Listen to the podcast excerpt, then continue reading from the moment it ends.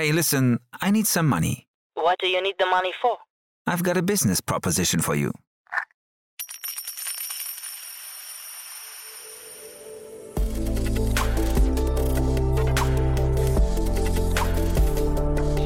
Startup Insider Daily. VC Talk. Die angesagtesten Investoren im Porträt. Herzlich willkommen zu Startup Insider VC Talk. Ihr kennt unser Format. Wir stellen hier die wichtigsten Investoren, die wichtigsten VCs in Deutschland vor. Also VCs, die man kennen sollte, nicht nur, wenn man auf der Suche nach Kapital ist, sondern auch, wenn man vielleicht immer wieder mal mit Investoren zu tun hat. Jeder Investor ist bekanntlich unterschiedlich. Sie unterscheiden sich in den ja, Investment Stages, in den Thesen, in den Suchfeldern, in der Art, wie sie mit Gründern zusammenarbeiten und so weiter und so fort. Also es gibt genügend Unterschiede und deswegen machen wir dieses Format, damit man eben, wenn man Kapital sucht, mit den richtigen VCs spricht. Man kann sich dann die Suche vielleicht ein bisschen vereinfachen. Ist ein tolles Format, finde ich. Und ja, wenn euch gefällt, was wir hier tun, dann empfehlt uns doch gerne auch weiter. Vielleicht kennt ihr ja den einen Gründer oder die andere Gründerin, die gerade auf der Suche nach Kapital sind. Dann weist sie doch mal bitte auf dieses Format hin. Dafür schon mal vielen Dank. Und von mir noch kurzer Hinweis auf das Gespräch vorhin. Um 13 Uhr hatten wir hier einen Exit, den wir diskutiert haben. Florian Swoboda war zu Gast, der Co-Gründer von First A. Da haben wir über den Apothekenmarkt gesprochen, über Medikamentenlieferungen im Quick-Commerce-Stil. Und das Unternehmen wurde ja gerade nach relativ kurzer Zeit schon übernommen von der Shop-Apotheke. Ein sehr spannendes Gespräch war das. Da kann man relativ viel lernen, glaube ich, über das Thema schnellen Exit. Von daher, ja, einfach da nochmal reinhören, wenn euch solche Themen interessieren oder eben das auch weiterempfehlen. Dafür schon mal vielen Dank. Und ja, jetzt genug der Ankündigung. Jetzt kommen noch kurz die Verbraucherhinweise und dann, wie angekündigt, Paula Hübner von La Familia. Startup Insider Daily. VC Talk. Super, ja, ich freue mich sehr. Nach längerer Zeit mal wieder hier Paula Hübner von La Familia. Hallo Paula. Hallo Jan, freut mich auch sehr, mal wieder hier zu sein. Ganz, ganz toll, muss ich sagen. Und ja, ich freue mich, dass wir heute mal, wir sprechen heute nicht in einem, im Rahmen eines Ex Expertengesprächs, sondern wir sprechen heute über La Familia an sich. Und äh, vielleicht bevor wir damit einsteigen, für die, die dich noch nicht kennen, vielleicht ein paar Sätze zu dir. Ich habe hier ein, ein, paar lustige Stichpunkte zu deiner Bio, aber vielleicht fangen wir erstmal an, was, was du über dich sagen würdest. Sehr gern. Also ich bin Paula, ich äh, bin seit fast zwei Jahren bei La Familia war davor Unternehmensberaterin bei McKinsey und habe mich dort und jetzt auch bei La Familia immer auf ähm, Themen im Bereich Handel, E-Commerce und Logistik äh, fokussiert. Und das habe ich sowohl bei McKinsey als auch jetzt ähm, bei, bei La Familia mit sehr viel Begeisterung gemacht und ähm, habe einen BWL-Background, war an der WHU, ähm, wie ja viele Gründer im Berliner Ökosystem auch. Und äh, in meiner Freizeit laufe ich gerne Halbmarathon und äh, bin begeisterte, wenn auch nicht ganz so talentierte, glaube ich, Kalligrafin. okay. Ja, ich habe hier noch Innenarchitektur und Taylor Swift stehen, deswegen habe ich gesagt, lustig. Ähm, und ich habe hier vor allem, ich habe vor allem hier stehen Queen of Operations, das fand ich auch ganz gut. Ja.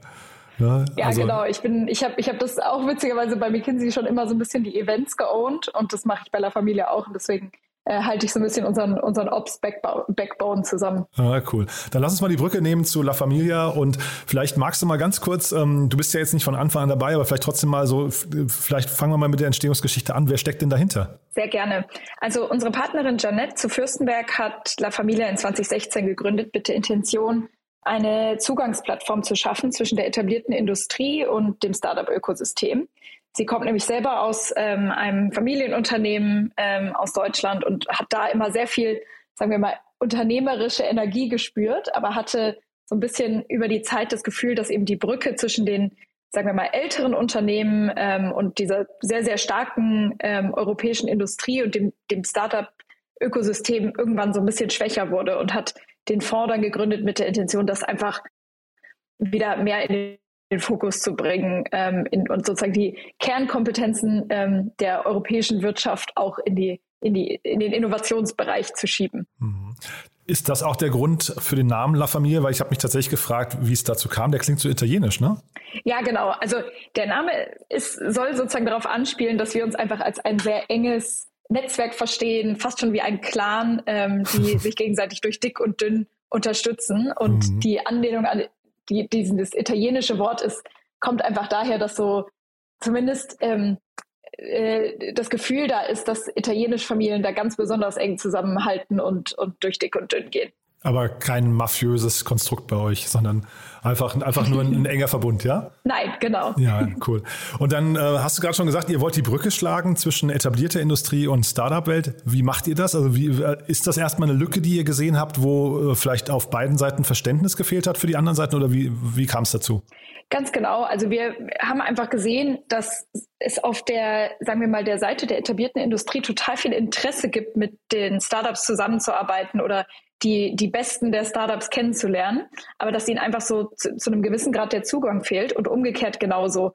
Und ähm, durch Janets Netzwerk am Anfang und jetzt auch einfach durch das Netzwerk unseres ganzen Teams ähm, haben wir uns wirklich darauf fokussiert zu schauen, ähm, wo sind denn genau diese Unternehmerfamilien der etablierten Industrie, die gerne ähm, mit Startups zu tun haben wollen. Ähm, die sind dann auch teilweise Investoren in unseren Fonds.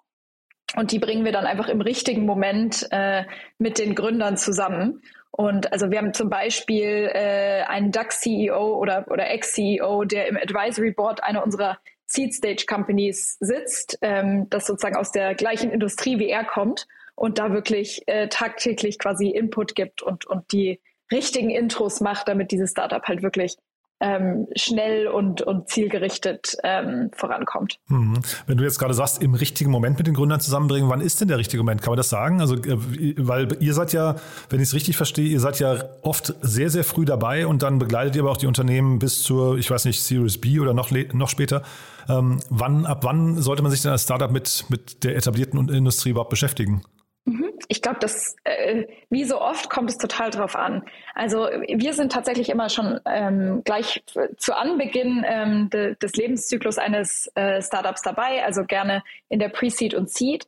Und dann kommt es wirklich total darauf an, wann es Sinn macht. Also ich glaube, es gibt Unternehmen, die müssen erstmal ihr Produkt so weit bauen, dass sie sagen, das lohnt sich jetzt schon an die, an die etablierte Industrie heranzutreten.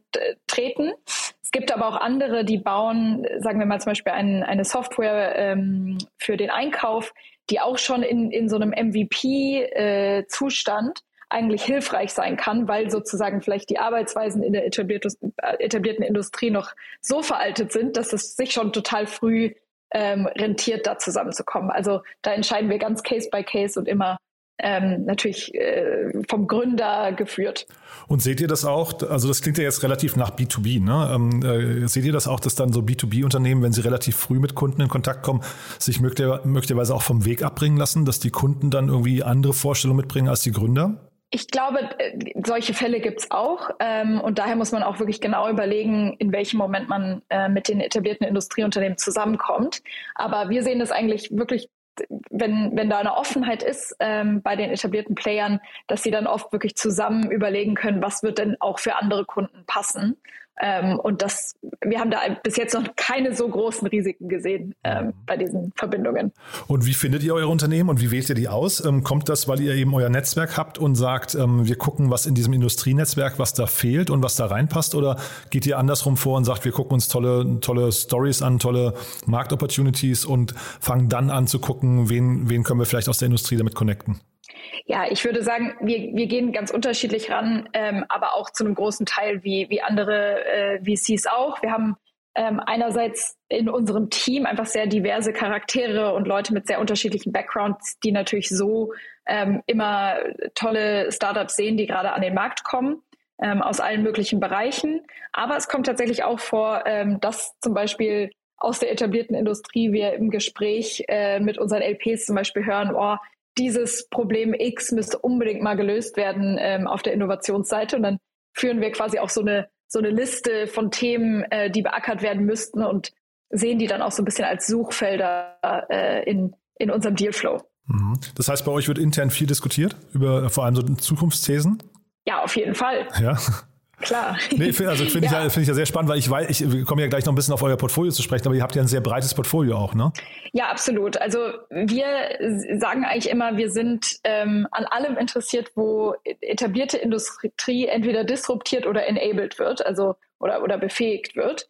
Und das heißt auch tatsächlich, dass wir relativ industrieagnostisch sind äh, mit einem leichten Hang zu B2B oder zu B2C mit, mit einem Infrastrukturgedanken äh, mhm. und ähm, haben da wirklich in der Vergangenheit auch sehr, sehr breit über die Industrie hinweg investiert. Also wir lieben zum Beispiel HR-Tech oder, oder Software für die, ähm, für, fürs Personalwesen, haben ja da schon in äh, Personio, Deal, Savvy, Unlock und, und viele andere Firmen investiert, ähm, sind auch recht stark auf, aufgestellt im Bereich Data und Machine Learning.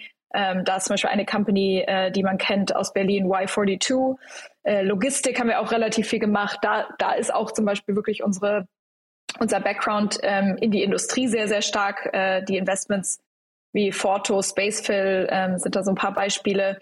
Und ähm, Mobilität, Fintech, Insurtech interessiert uns auch. Also wir, wir, wir gehen da sehr, sehr breit ran, aber eben auch, weil unser, unser Netzwerk und der Zugang, den wir haben, sich sehr, sich sehr breit verteilt über die Industrien hinweg. Mhm. Und wie sehr ist das dann thesengetrieben? Also wir hatten ja gerade über die Thesen und die Diskussion bei euch intern gesprochen. Ähm, inwiefern, sind solche, sagen wir jetzt zum Beispiel in Forto, inwieweit ist das thesengetrieben oder inwieweit hängt es am Anfang erstmal Pre-Seed und Seed? Da ist ja oft noch nicht viel mehr da als ein, als ein Pitch-Deck. Äh, inwieweit hängt das dann einfach von den Gründern ab? Ich glaube, es ist wirklich eine Mischung. Also wir haben in manchen Industrien, die wir super, super gut kennen, wie zum Beispiel Logistik, haben wir so unsere Thesen. In anderen Bereichen ist es auch auf jeden Fall durch die Gründer getrieben. Ich glaube, ähm, das ist, ist, ist eine Illusion, dass man jeden Bereich schon so gut kennen kann, dass man die Modelle äh, schon quasi kennt oder nur auf sie wartet, bevor sie aufkommen. Hm. Ähm, und oft kommen die Gründer ja auch so ein bisschen aus einem eigenen Need, also haben zum Beispiel in ihren Jobs vorher oder äh, in ihren Studien oder in sonstigen ein, ein sehr spezifisches, nischiges Problem identifiziert. Und wir sehen uns da schon auch oft einfach ähm, als jemand, der dann im richtigen Moment reagieren muss und, und vielleicht die richtigen äh, Leute dazuziehen muss, um, ähm, um gemeinsam über das Problem nachzudenken und, und sozusagen nicht alles komplett vordenken kann. Mhm. Und ihr seid auch ein paar Mal im Lead bei den Investments. Wann, wann entscheidet ihr euch dafür? Wir sind eigentlich ähm, sehr, sehr gerne im Lead. Also zumindest bei unseren Early Stage Investments in der Pre-Seed und Seed ist das auf jeden Fall ähm, unsere Präferenz. Mhm. Aber wir richten uns da total nach dem Gründer und äh, wenn er zum Beispiel gerne noch einen zweiten Fonds mit dabei haben will, der vielleicht einen anderen Fokus hat als wir, ähm, dann sind wir auch sehr, sehr gerne äh, im Co-Lead unterwegs. Aber ähm, für uns gibt es sozusagen jetzt keine, in, sagen wir mal, in der Investmententscheidung keine Unterscheidung, oh, hier würden wir gerne den Lead machen und hier nicht. Eigentlich, wenn wir uns dafür entscheiden, dann würden wir wenn es geht, immer den Lead machen. Mhm. Und könnt ihr denn für euch jetzt schon sagen, ob ihr ein erfolgreicher Fonds seid? Also ich kann das ähm, bei so Pre-Seed und Seed-Fonds äh, immer relativ schwer sagen. Ich glaube, jetzt kommt euer dritter Fonds demnächst, ne? Genau, also vielleicht nochmal kurz so zu, unserem, zu unserem Setup. Wir ähm, investieren, wir haben zwei Seiten, eigentlich zwei Standbeine. Wir haben einen ähm, Pre-Seed und Seed-Fonds. Da kommen wir jetzt ähm, langsam ans Ende der zweiten Fondsgeneration und gehen jetzt bald langsam über ähm, zum dritten Fonds. Äh, später dieses Jahr wird es auch noch ein äh, Announcement dazu geben.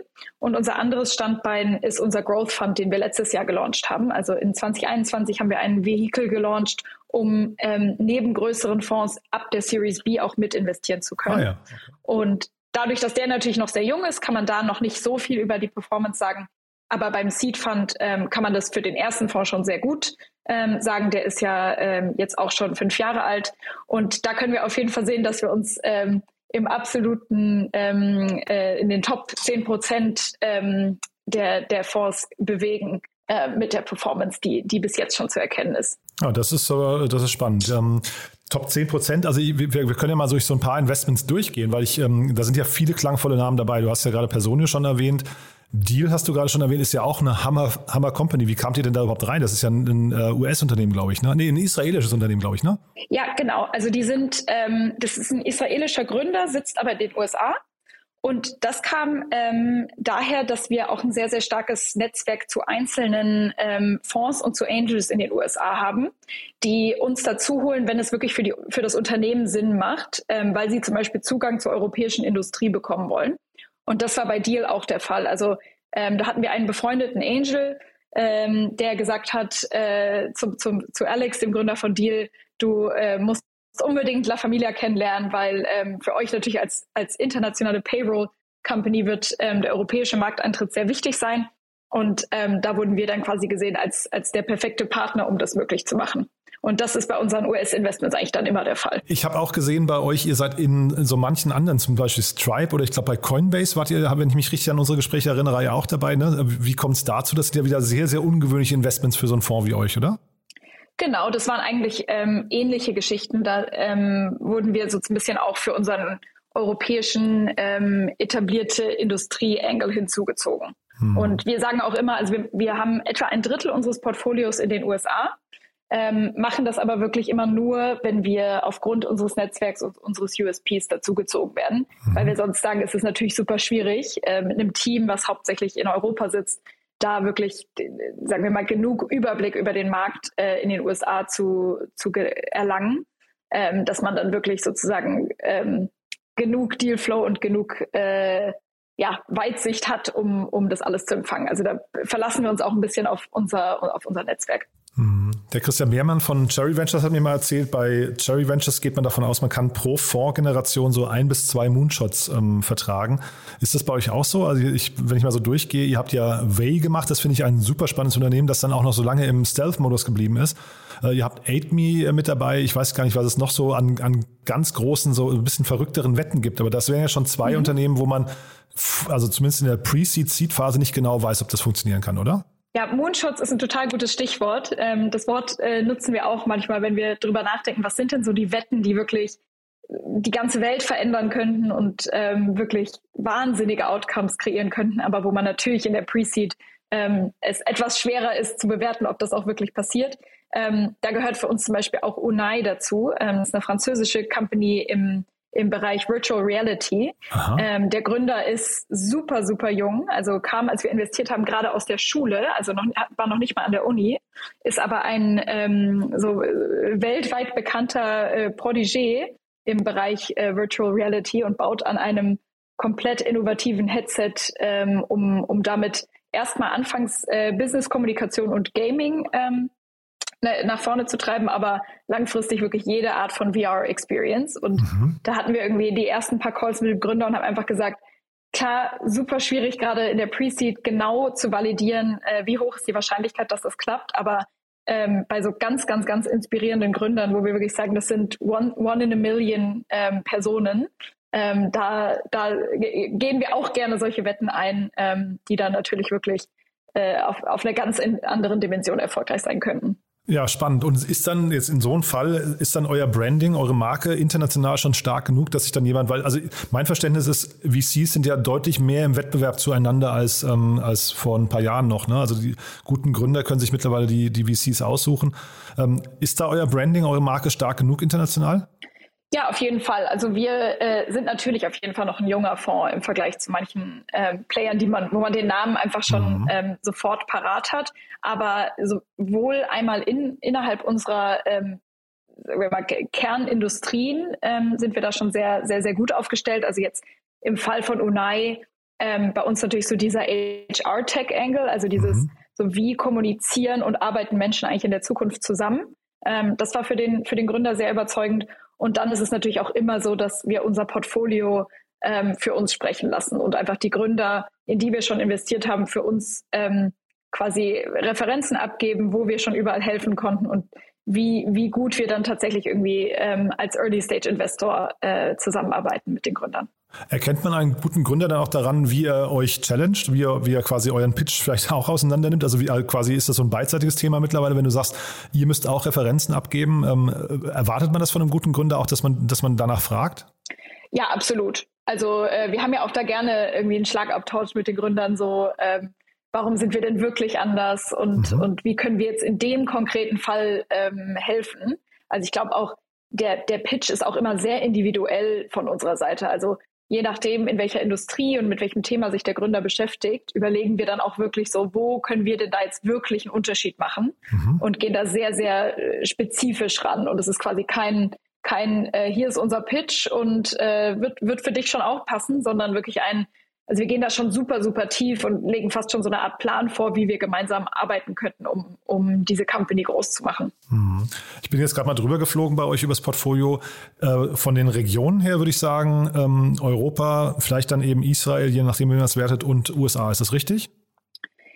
Ähm, ja, hau also hauptsächlich Europa und USA. Mhm. Ähm, so als, als unsere wirklich Fokusbereiche. Ähm, wenn Gründer aus anderen ähm, äh, Orten kommen, dann sind sie meistens in einem dieser beiden Geografien aktiv zumindest. Mhm. Ja, ja, also jetzt nicht äh, Asien oder Afrika oder so ist für euch noch kein, noch kein Thema. Kann das kommen, meinst du? Ja, ich glaube, das kann kommen. Ja. Aber erstmal wollen wir, wollen wir ähm, unseren Fokus noch behalten, aber ich würde es auf keinen Fall ausschließen.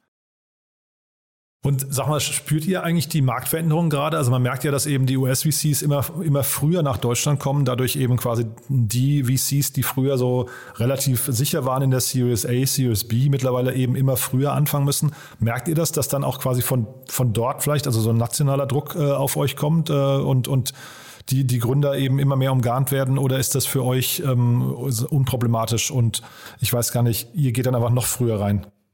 Ja, also ich glaube, das merkt man am Markt auf jeden Fall. Also ich glaube, ich würde lügen, wenn ich sagen würde, dass das überhaupt keine Rolle spielt.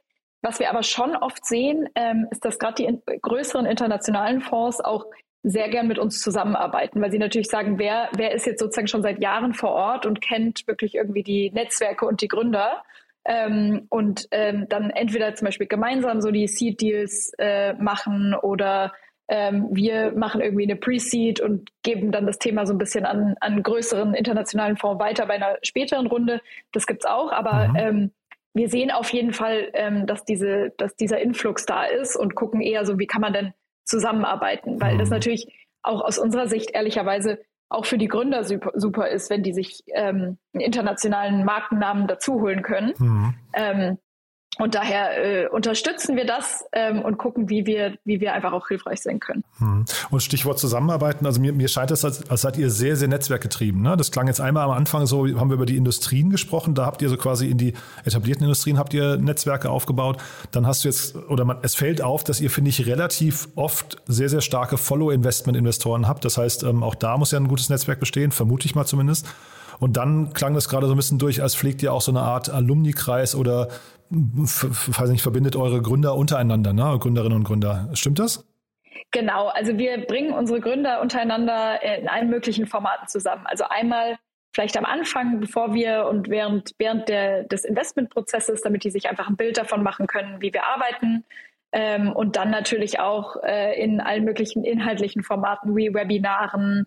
Äh, wir ähm, organisieren auch einmal im Jahr ein Portfolio Day, also wirklich ein großes Präsenzevent, äh, wo wir alle unsere Gründer zusammenbringen ähm, und eben auch wirklich so so einzelne thematische Events. Also wir machen zum Beispiel ähm, demnächst ein Commerce Dinner, wo wir alle unsere, aber auch andere Gründer dazu holen, die quasi im E-Commerce-Bereich unterwegs sind und versuchen da wirklich einfach ganz, ganz offen mit unserem Netzwerk umzugehen und zu schauen, dass unsere Gründer untereinander äh, sich alle kennen und voneinander lernen mhm. können. Und dann vielleicht nochmal jetzt, das ist ja wahrscheinlich für euch, also ich kann mir vorstellen, ein, ein junges Gründerteam ist ja wirklich, da ist ja noch überhaupt nicht sicher, dass die was nicht einen guten Weg einschlagen. Ne? Da kann man, also ich glaube, die, die meisten Fehler werden ja wahrscheinlich am Anfang gemacht. Und ähm, wie ist denn da euer, euer Umgang mit den Gründern? Wie nah seid ihr denn dran? Wie viel Coaching muss da vielleicht auch von eurer Seite aus geleistet werden? Ist auch ganz unterschiedlich. Also es kommt so ein bisschen darauf an, äh, was der Gründer auch möchte. Also es gibt irgendwie Gründer, die haben die bauen gerade ihr drittes Unternehmen auf und die ähm, wissen irgendwie genau, was sie tun und möchten eigentlich nur punktuiert mal ähm, eine Intro, mal ein bisschen Feedback einholen. Und dann gibt's andere, die sagen, oh, ich möchte super gerne öfter Check-ins haben, äh, ich möchte gerne mit euch mal Sachen brainstormen und, und ich, ich genieße da auch so ein bisschen mehr äh, in, ja, Involvement von euch. Mhm. Also da sind wir auch wirklich, also da geben wir eigentlich den Gründern auch nicht vor, ähm, wie sie mit uns zusammenarbeiten sollen, sondern bieten einfach das das an ähm, zu liefern, was ihnen am meisten hilft. Mhm. Das klang jetzt von den Themen her insgesamt sehr, sehr breit, ne? was ihr da so an, an, an Themenfeldern, Investmentfeldern habt. Äh, du hast ja auch von euren Thesen gesprochen. Gibt es denn Themen, in die ihr gar nicht investieren würdet? Also ich würde sagen, äh, sag niemals nie, aber wir ähm, fühlen uns zum Beispiel weniger äh, wohl im Bereich so Direct-to-Consumer-Brands, also wenn es sozusagen um, um ein reines Marketing-Game ähm, von physischen Produkten geht, ähm, das ist bisher noch nicht ganz so unser ähm, Steckenpferd, haben wir auch nicht so, so die starke Erfahrung. Ähm, und dann gibt es andere Bereiche, an die wir uns erst langsam annähern. Aber ähm, ich würde sagen, im, im Bereich B2B und Infrastruktur sind wir, sind wir voll flexibel. Mhm. Wir sind auch zum Beispiel sehr ähm, comfortable in, im Thema Hardware, mhm. wo es ja andere Fonds gibt, die sich da viel, viel schwerer tun. Ähm, da sind wir eigentlich sehr ähm, zu Hause. Also wir haben ja da schon in alle möglichen Firmen ähm, investiert, von AidMe, wie du vorhin gesagt hast, Bay, ähm, Fox Robotics in den USA. Also ähm, wir schrecken sozusagen auch vor Themen nicht zurück, äh, die vielleicht für andere Fonds aktuell äh, schwieriger sind. Mhm. Einige eurer Investments hatte ich ja hier auch schon im Podcast, So Safe, Baobab waren schon hier. Dann habe ich. Arrive gesehen, das ist ja vielleicht nochmal ganz spannend. Ähm, äh, Gab es eine Series A dieses Jahr? Wer die nicht kennt, das ist so ein bisschen, glaube ich, eine Mischung aus, kann man sagen, Gorillas und, und äh, Amazon wahrscheinlich, ne? Äh, wenn man es jetzt ganz banal runterbrechen würde. Ja, ist, glaube ich, so als Zusammenfassung kann man das äh, so, so als, äh, ähm, als Mischung daraus ähm, identifizieren.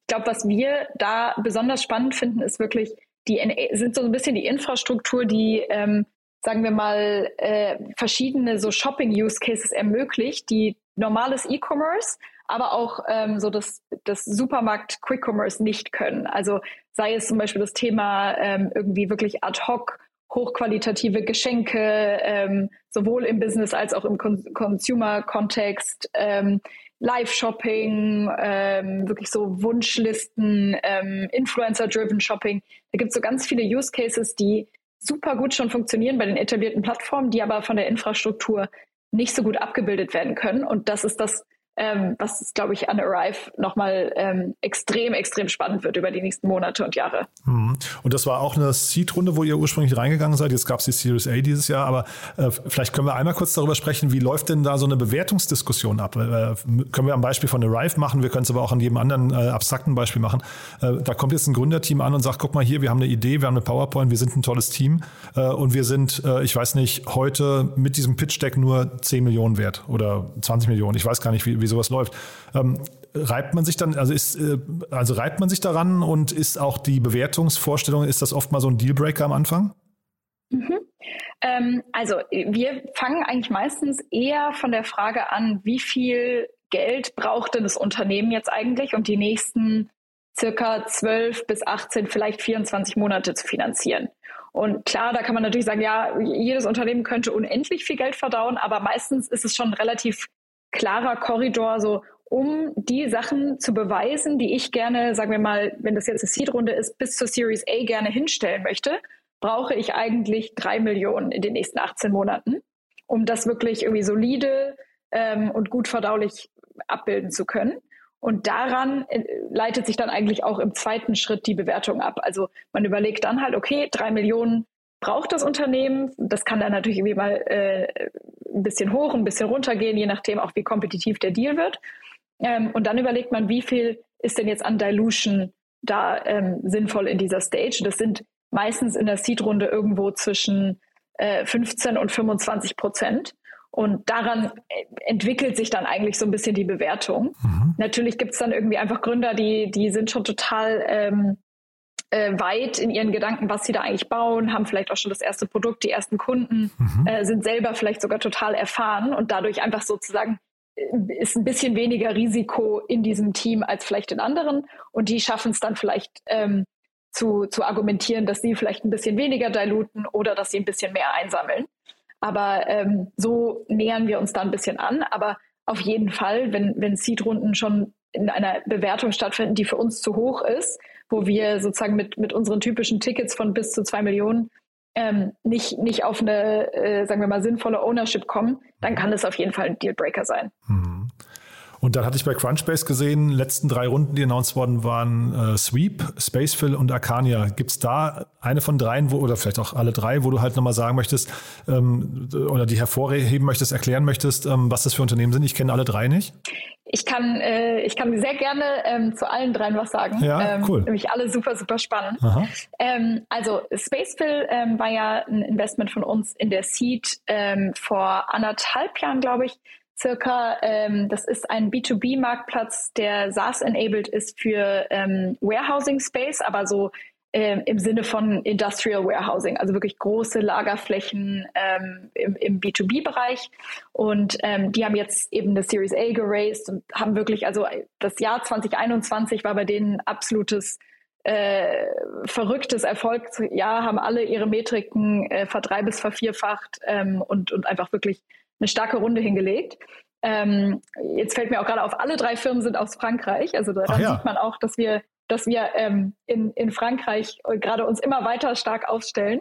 Habt ihr da ein ähm, Office? Entschuldige, wenn ich frage? Nee, wahrscheinlich nicht, ne? Ja, doch, das wollte ich eigentlich auch nochmal noch erwähnen. Wir haben eins eröffnet äh, letztes Jahr, Ende des Jahres. Ach ja. Ähm, ein, ein Teammitglied, den Redder, dort geheiert, äh, der wirklich einen super, super Job macht, dort die besten Gründe ausfindig zu machen und mit denen, äh, in die wir schon investiert haben, weiter zusammenzuarbeiten. Aha. Ja, er scheint ganz gut Traction aufzubauen gerade, ne? wenn man das sieht. Auf jeden Fall. Ja, ich, ich glaube, Frankreich generell, aber ähm, glaube ich auch im richtigen Moment, dass wir uns da jemanden dazu geholt haben. Super. Ich wollte dich aber nicht unterbrechen, ne? Genau. Nein. Ja. genau. Spaceville war das. Ähm, Sweep ist eine Carbon Accounting äh, Software auch aus Frankreich, ähm, die jetzt eben so relativ ähm, äh, starke eine Series A geraced haben. Ähm, da auch muss man sagen, ähm, der Bereich ist natürlich gerade einfach wahnsinnig heiß. Da haben wir jetzt auch irgendwie den Exit von Planetly gesehen. Ähm, Gibt es auch alle möglichen weiteren Player. Ähm, was uns da wirklich überzeugt hat und, und denke ich die Series A-Investoren auch, ist einfach, dass die Gründer wirkliche, äh, sagen wir mal, Software-Entrepreneur, ähm, äh, Koryphäen sind, die davor schon ähm, Firmen aufgebaut haben und, und an große äh, Software-Player weiterverkauft haben. Also einfach so sehr, sehr viel ähm, Erfahrung und Background mitbringen. Ähm, und als letztes äh, Arcania, ähm, auch ein super starker, sehr, sehr early ähm, Deal von uns, ähm, den wir zusammen mit Sequoia gemacht haben, ähm, die im Web3-Bereich sind. Also da geht es darum, ähm, NFT-Infrastruktur den, den großen Consumer- oder, oder Luxury-Brands näher zu bringen und denen, denen zu ermöglichen, eben Web3-Technologien an den Markt zu bringen. Ah, ja, das ist sehr spannend, weil ich wollte euch nicht, oder wollte ich tatsächlich fragen, ob Web3 nicht ein, ein Thema ist, was bei euch noch fehlt, aber offensichtlich nicht, ja? Nee, das, das geht jetzt auch langsam los. Wir haben ja ähm, auch tatsächlich in, in ähm, zum Beispiel in Tagomi investiert, eine Firma, die dann von Coinbase übernommen wurde. Mhm. Also haben uns da ganz früh schon so ein bisschen rangetraut, mhm. ähm, aber äh, das geht jetzt natürlich immer mehr los. Und wie ist da eure, euer Blick drauf? Also glaubt ihr dran, dass so dieses ganze DeFi nochmal irgendwie alles und, und diese DAOs und Web3 und so weiter, dass das nochmal alles umkrempelt und wir quasi nochmal so einen Reset-Button jetzt gerade in der Wirtschaft äh, erleben? Oder ist das einfach nur eine logische Weiterentwicklung, wo jetzt ab und zu mal, ich weiß, ein paar Outlier kommen, aber ansonsten verändert sich nicht viel? Wir glauben aktuell ist es noch super schwierig zu mhm. sagen, mhm. wie, was für einen Impact es wirklich haben wird. Wir nehmen es aber auf jeden Fall extrem ernst und finden es sehr, sehr spannend. Ähm, glauben aber auch, dass jetzt gerade so im kurzfristigen da auch sehr viel Hype ist und dass man gerade heute insbesondere mit einem sehr feinen Kamm äh, da durchgehen muss und investieren, weil, weil einfach gerade so ein bisschen ein riesiger Schwung ist. Aber wir, wir sehen die Relevanz und, und die Wichtigkeit für die Zukunft auf jeden Fall. Und ähm, beschäftigen uns da sehr ernsthaft mit. Ja, ne, weil man hat ja bei Investoren jetzt gar nicht äh, gegen euch äh, speziell oder so, man hat ja immer das Gefühl, Investoren sind so ein bisschen auch Herdentiere. Ne? Also wenn einer irgendwie, also keine Ahnung, Andresen Horowitz hustet, dann husten alle. Und ähm, das ist so im Web 3 hat man das Gefühl, das ist halt eben jetzt so in einer, in einer rasanten Geschwindigkeit irgendwie losgegangen, was vielleicht eben auch berechtigt ist. Ne? Ähm, deswegen bin ich da so ein bisschen, ich bin ein bisschen vorsichtig optimistisch, wie das, wie das halt weitergeht. Finde aber, finde den Bereich aber auch super interessant. Ähm, wie ist es denn generell, wenn jetzt so Trendthemen bei euch um die Ecke kommen? Ähm, ist das auch, also wann, wann merkt man denn, dass ein Markt vielleicht auch gründerseitig, äh, Startup-seitig übersättigt ist? Also jetzt zum Beispiel, wenn jetzt jemand kommen würde und würde sagen, ich habe noch eine Idee für ein Quick-Commerce-Unternehmen, kann das noch bei euch ankommen oder ist das eher so, hey, da bist du ein halbes Jahr zu spät, der Zug ist abgefahren, wir suchen schon wieder XYZ Neues? Ja, ich glaube, es ist auf jeden Fall so. Ähm, dadurch, dass wir jetzt, sagen wir mal, ich würde behaupten, in Europa in der Seed Stage schon so ein Großteil der Sachen, die, die ähm, irgendwie gutes Funding bekommen, auch sehen, ähm, haben wir, glaube ich, einen guten Blick drauf, was in einem Bereich schon los war. Außer es ist natürlich ein Bereich komplett out of focus für uns. Und ähm, es ist auf jeden Fall so, wenn man sich dann irgendwie zehn Quick-Commerce-Firmen angeschaut hat, auch verstanden hat, was sind die Metriken, auf die man schauen muss, was ähm, haben vielleicht die Firmen, die jetzt am Markt sind, noch nicht gelöst, dann hat man oft ein sehr gutes Gefühl dafür, ähm, was würde man denn da jetzt noch sich anschauen und was ist einfach zu some extent auch zu spät. Also ich glaube, da hat man meistens schon einen guten Blick drauf, ähm, was man sich dann wirklich noch im Detail angucken würde und was nicht. Mhm. Und ähm, ich, ich spreche auch manchmal mit Gründern und, und sage, hey, vielleicht kann ich von denen auch noch was lernen und die erklären mir vielleicht was, was ich noch nicht verstanden oder gesehen habe an dem mhm. Bereich. Mhm. Ähm, aber es, es ist dann schon oft so, dass man auch im gemeinsamen Gespräch mit, mit den Gründern merkt, ob die sich da wirklich tiefere Gedanken gemacht haben oder ob sie quasi auf den Zug aufspringen. Und dementsprechend kann man, kann man da meistens ganz gut entscheiden. Und wenn ihr jetzt so viele Themen seht, dann sind da wahrscheinlich auch ein paar Dinge dabei, wo du wahrscheinlich vermutlich dann sagst, hey, warum kommt auf die Idee keiner? Warum macht das denn keiner? Ne? Also, dass man irgendwie so Lücken im System erkennt, wo man denkt, da ist doch eigentlich eine Opportunity. Geht ihr dann auch proaktiv auf Gründer zu und sagt, hey, hier ist eine Idee, wir glauben dran, dass, keine Ahnung, Industrie XYZ mhm. genau darauf wartet? Ja, wir haben tatsächlich äh, eine, ein, einen Google Doc, das heißt äh, Somebody should build this, okay, wo wir cool. solche Sachen einfach, einfach sammeln. Das dürft ihr gerne mal teilen. ja, vielleicht. Wenn du, wenn du ein guter Gründer bist, äh, schicke ich dir das. Okay, also das heißt, ähm, gute genau. Gründer können das haben, ja? Also das ist ja schon mal ein, ein spannender Aufruf, ja? Ja, auf jeden Fall. Also ja. wir, ähm, wir hatten jetzt schon ein oder zweimal die, den Moment, dass wir mit einem Gründer gesprochen haben, den wir entweder selber aus dem Netzwerk kannten oder der uns vorgestellt wurde, der ähm, eben an Ideen gefeilt hat und vielleicht auch schon eine Idee, die auf unserer Liste steht, ähm, sich, sich so vorgenommen hat und wo wir dann ein bisschen in so eine gemeinsamen Brainstorming-Mode gehen und sagen, hey, hier sind noch drei andere Abwandlungen von dem Modell, die wir mal auf den, die Liste geschrieben haben. Könntest du dir auch mal anschauen. Äh, finden wir total cool, weil XYZ. Hier sind irgendwie vielleicht noch Interviews, die wir mal geführt haben mit Kunden in dem Bereich, äh, als wir uns was anderes angeschaut haben. Vielleicht hilft das. Also so ein bisschen unsere, unsere Learnings teilen, das machen wir sehr, sehr gerne, weil äh, wir denken uns immer, dass das kann die jeweilige Industrie und den Sektor eigentlich nur voranbringen, wenn wenn solche Informationen, sagen wir mal, äh, auch anderen helfen. Hm. Und dann vielleicht noch mal eine kurze Frage, ist natürlich ein unschöner Teil, aber ähm, wenn Startups scheitern, das kommt ja immer mal vor, ne? also ihr werdet ja wahrscheinlich auch nicht jedes eurer frühen Investments über die Ziellinie bringen können. Habt ihr da schon Patterns, die ihr weitergeben könnt, so Beobachtungen, wo ihr sagt, hm, das sind die, die wichtigsten Gründe oder die Hauptgründe, warum Startups scheitern und vielleicht auch eine Idee, wie man sie vermeiden könnte? Ja, es ist, also ich glaube, wir lernen von jedem, jedem Startup, wo, wo es am Ende nicht ganz so klappt, lernen wir auf jeden Fall was dazu. Ähm, was wir schon auf wirklich in, in der Regel sehen, es ist, hat ganz oft was damit zu tun, dass das Team ähm, sich irgendwann nicht mehr verträgt oder da wirklich irgendwie einfach in der Teamdynamik sich auch Sachen verändern. Also das, das ist tatsächlich eine der häufigsten Gründe, die wir sehen. Und daher versuchen wir auch wirklich, wenn wir investieren, uns das Team genau anzuschauen, auch so zu gucken, wenn die, wenn die, ähm, sagen wir mal, im Pitch miteinander interagieren, wie gehen die miteinander um, was für eine Beziehung ist das, auch ein bisschen zu verstehen, woher kennen die sich eigentlich, Aha. ist auf jeden Fall was, wo wir genau aus dem Grund sehr arges Augenmerk draufsetzen. Ähm, ob der Markt sich am Ende so entwickelt wie gedacht, das das, da steckt keiner von uns drin und das mhm. ist, glaube ich, auch total okay, wenn wir da mal daneben liegen. Aber bei dem Team-Ding versuchen wir wirklich mehr und mehr äh, so tief reinzuschauen wie möglich. Und das ist tatsächlich ein Grund. Ja, ich hätte jetzt gedacht, wenn ein Team, wenn da, ich weiß nicht, drei Gründer oder Gründerinnen zusammen sind ähm, und einer von den dreien geht, dann ist die Person wahrscheinlich doch ersetzbar irgendwie, wenn man das einigermaßen gut moderiert, oder?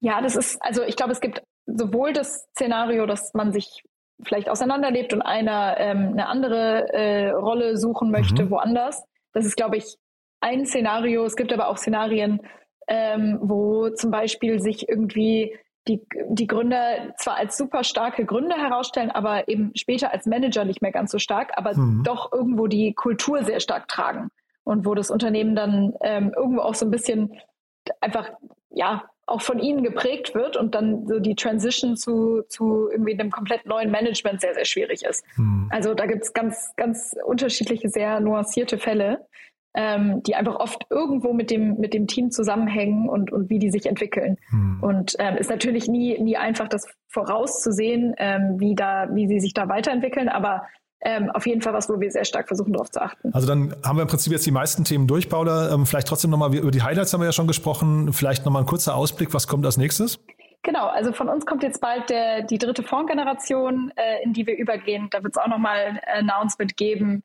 Ähm, der, der Growth Fund äh, wächst und gedeiht, also ähm, werden uns da auch noch weiterentwickeln und Richtung ähm, Ende des Jahres auf jeden Fall auch nochmal ein großes Portfolio-Event, mhm. ähm, was, wir, was wir veranstalten. Du, dann sind wir von meiner Seite aus eigentlich durch. Ähm, wer darf sich denn bei dir oder bei euch melden und auf welchem Wege?